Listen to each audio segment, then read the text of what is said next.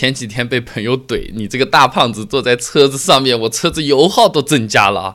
呃，那我是做汽车的，那这个地方得认真一点是吧？那车上多坐一个人，到底要费多少油？我们来查，我们来算，分享给你听啊。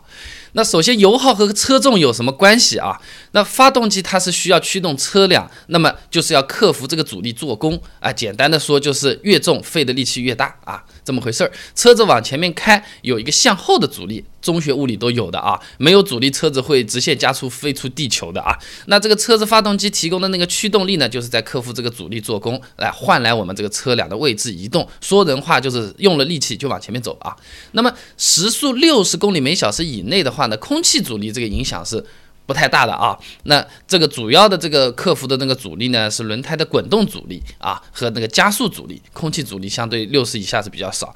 那么如果快的话，这个空气阻力怎么算呢？它是有个公式的，空气阻力系数 C，汽车迎风面积 A 和车速的平方三数相乘，然后除以二十一点一五所得的数值，就是空气阻力 F，单位呢是牛顿。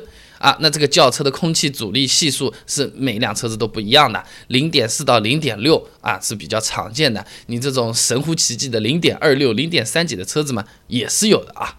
那么车速越小，那么平方以后出来的这个空气阻力就会越小。根据实验测试的话呢，六十公里每小时以内基本上没什么太大影响，不大啊。那就是我们城市里面去开的话，风的阻力就不要考虑了，还是考虑这个人胖不胖的问题好了啊。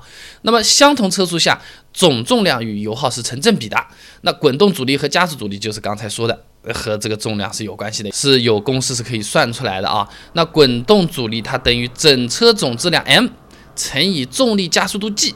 再乘以滚动摩擦系数 F，那么低速情况下呢，这个车速对系数的影响比较小，所以 F 可以看成是一个定值，就是滚动摩擦系数啊。那么加速阻力其实就让汽车加速需要多少的牵引力，牛顿第二定律公式，各位同学你听听就好啊。F 等于 ma，呃，就是能算出来，m 是总质量，a 是加速度啊。那么它们在相同的车速下。与车辆的总质量是成正比的。我说人话就是，车子重了百分之十，阻力就会增加百分之十，阻力变大了，发动机要的力气就更大，那么就是油消耗的更多了，对吧？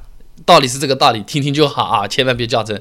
那么我们简单的来说说结论：多坐一个人到底要费多少油啊？这个和人胖不胖、瘦不瘦真的有关系。多坐一个人，大概理论上要多费零点三二五升的油。以一八款一点六升大众速腾为例啊，整车质量是一千三百公斤，百公里油耗六点五升。那为了算算方便，我们假设一个人的体重是一百三十斤啊，那么就是六十五公斤。呃，我还不止嘞。那算一下，一个人的重量差不多是整车的百分之五，所以多一个人油耗也会增加百分之五，也就是零点三二五升啊。那整车质量越重。那么加一个人上去，它的影响是就越小。为什么？刚才我算的时候，你会感觉到多一个人的重量，我们算的是整车重量增加百分之几，对吧？呃，那你如果是本身车子就重，加了一个人，其他车子是加百分之五，你这个车有可能才加百分之一啊，那油耗影响就不是特别的大。所以说，你看比较胖的人就喜欢买比较重的车子。那这个值呢，是我们那个来估算的。那换一个车型就是不一样的啊。呃，给你做一个参考是可以，你千万别较真。你比如说一七款二点零 T 汉兰达，整车质量一千九百千克，百公里油耗八点二升，还是按照六十五千克的这个体重算，按照我们前面说的啊，油耗只增加零点二八升，哎，要比速腾算出来的要小一点的，就是我刚才说的那个比值的关系啊。然后呢，如果我们车子开高速，车子速度开得越快，那这个我们人多一个人的这个体重的影响就越小。那前面我讲过的嘛，城市道路空气阻力基本上可以忽略不计。但是车速越来越高的时候啊，反过来掉个头了，空气阻力成为主要的阻力了，重量倒是不是那么的重要了。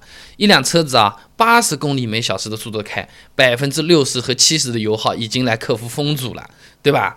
那么我们前面说的那个假设，风阻还油耗是零了，没影响的。那如果按照六七十百分之六十算好了，那么滚动啊摩擦阻力影响只有百分之四十，这么比重一换，那前面那个速腾零点三二五，把这个空气阻力的变量算进去，百分之四十，就是说你多坐一个人呢，油耗其实是多零点一三升啊。这些都是比较理想的，这个都是比较理论的啊。我们实际开的时候还要考虑发动机的负荷了，油门踩的轻重还都不一样嘞，整车的配重啊、驱动方式啊、轮胎有没有磨损啊，哦哟，这这东西很多的，只能说是大概啊。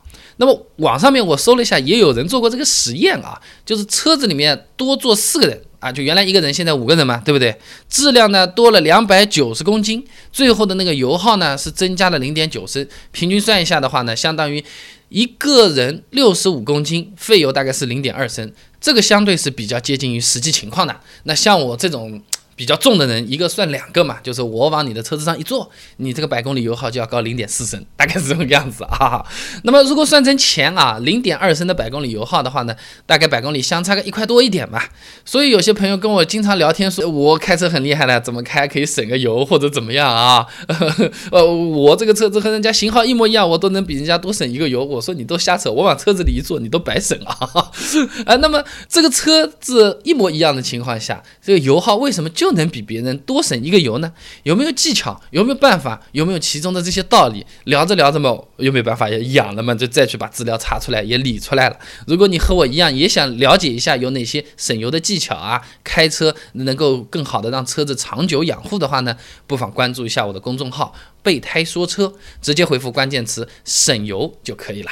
那我这个公众号呢，每天都会给你推送一段超过六十秒的汽车实用小干货，文字版、音频版、视频版都有，你可以挑自己喜欢的啊。那想要知道自己的车子有没有靠谱实用的省油小心得，一模一样的车型，为啥大家油耗不一样呢？很简单，手机打开微信，搜索公众号“备胎说车”，回复关键词“省油”就可以了。备胎说车，等你来玩哦。